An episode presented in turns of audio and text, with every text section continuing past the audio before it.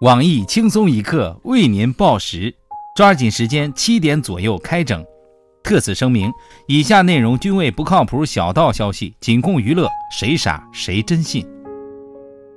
俗话说：“软的怕硬的，硬的怕愣的，愣的怕不要命的，不要命的怕不要脸的，不要脸的怕卖保险的。”为了能骄傲地站在食物链最顶层，我们决定开展保险业务。当你扶摔倒老人时，您需要这样一份保险；当你公交车让座时，您需要这样一份保险；当你勇救落水儿童时，您需要这样一份保险；当你自拍讲笑话时，您需要这样一份保险。轻松一刻保险为您提供最全面、最优质的服务。除了惯有的车险、人险、养老险外，笑死你不负责任险和我自拍我乐意险。笑死你不负责任险是为了防止有人在听你讲笑话时突然猝死而设立的险种。有了它，你再也不用担心听众对心理承受能力差了。这款保险实用性强，赔付率高，就连我台小编也人手一份儿。我自拍我乐意险是专门为自拍人士设置的险种，因为自拍你逼停过火车，因为自拍你爬过世界最高楼的天台，因为自拍你玩过蹦极、跳过飞机、摸过手雷。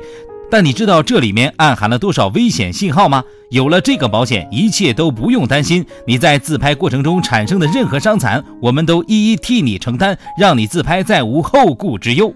这么好的产品，这么贴心的服务，你还在等什么？此次保险限量发行，数量不多，抓紧时间抢购吧！咨询热线：七四幺七四幺七四七四七四幺。下面偷偷插播几条新闻。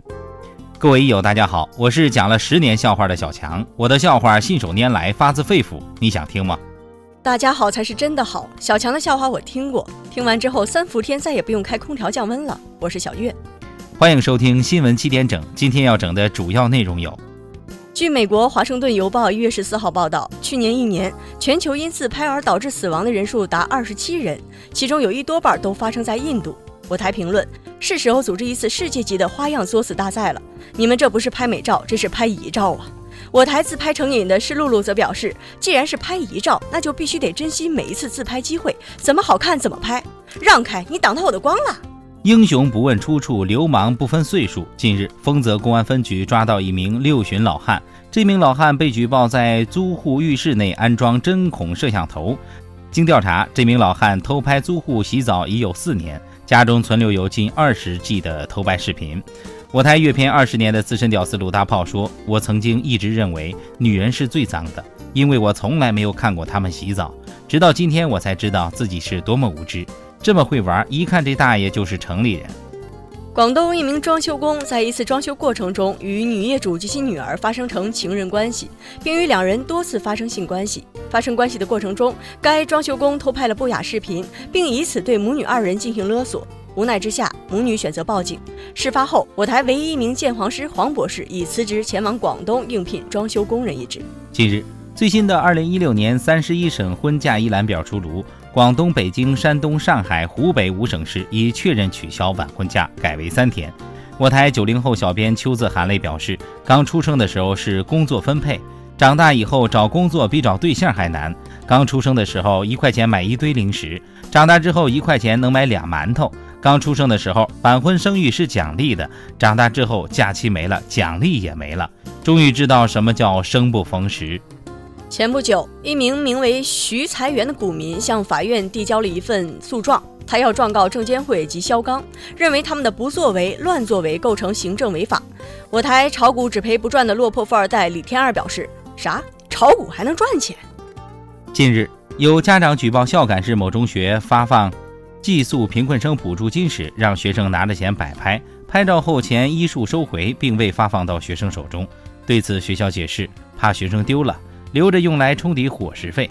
我台被亲妈坑了多年的实习生二狗说：“记得小时候，我妈曾跟我说，来压岁钱妈给你收着，放你那儿容易丢，要用的时候跟妈要。后来我再没有见过那笔钱，而我每次要钱的时候，都会遭受一次女子单打。下面请听详细新闻。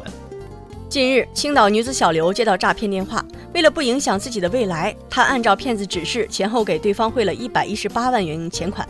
结果他非但没有报警，反倒为骗子送上一面锦旗。对此，我们专门采访了受害人小刘。小刘你好，请问为什么要相信骗子说的话呢？这个骗子打的打电话跟跟俺说了，他掐指一算，那最近运气不好，是水逆惹的祸。他说他能帮俺解决任何问题。这明显是个骗局，为什么当时你没有察觉呢？说实话呀，我那这运气真真不太好，男友跑了，工作炒了，股票赔了，房子倒了。走在马路边上，老太太看见我腿就软，你说这不是水逆是啥呀？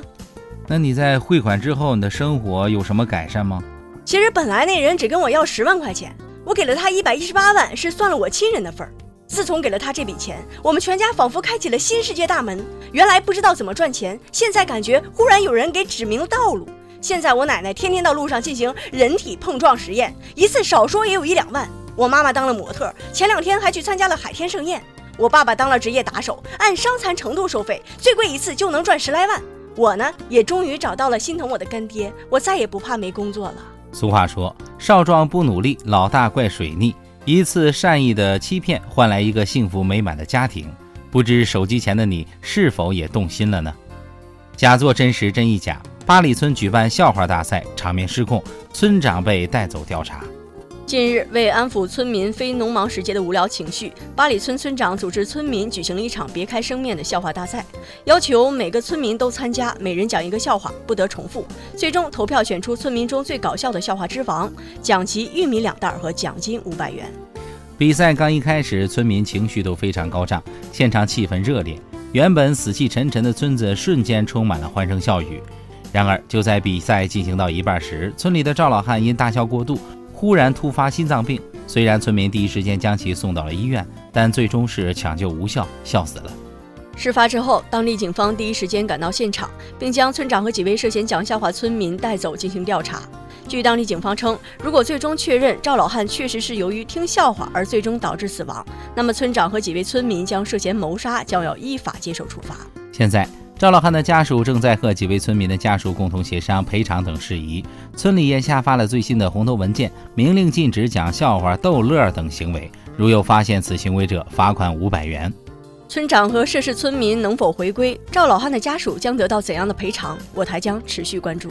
今天的新闻七点整就先整到这里。轻松一刻主编曲艺写本期小编大宝将在跟帖评论中跟大家继续深入浅出的交流。明天同一时间我们再整。月儿啊，我听说八里沟村长判了三年呢，他们村最近正准备选新村长呢。啊，不至于吧？就讲个笑话也能判刑？你是呢？你说我讲这么多年笑话，也没听说谁被笑死了，那要找我麻烦的啥的。哎，我刚在楼下呀，听一大婶说要找个什么叫强的，嗯，说他儿子听了他讲的笑话，大冬天活活冻死了。哎，也不知道是谁讲个笑话竟然能冻死人，也真是够倒霉的。那什么月儿，没事，我先走了啊。那啥晚晚饭就不不用等我了。哎，别走啊。喂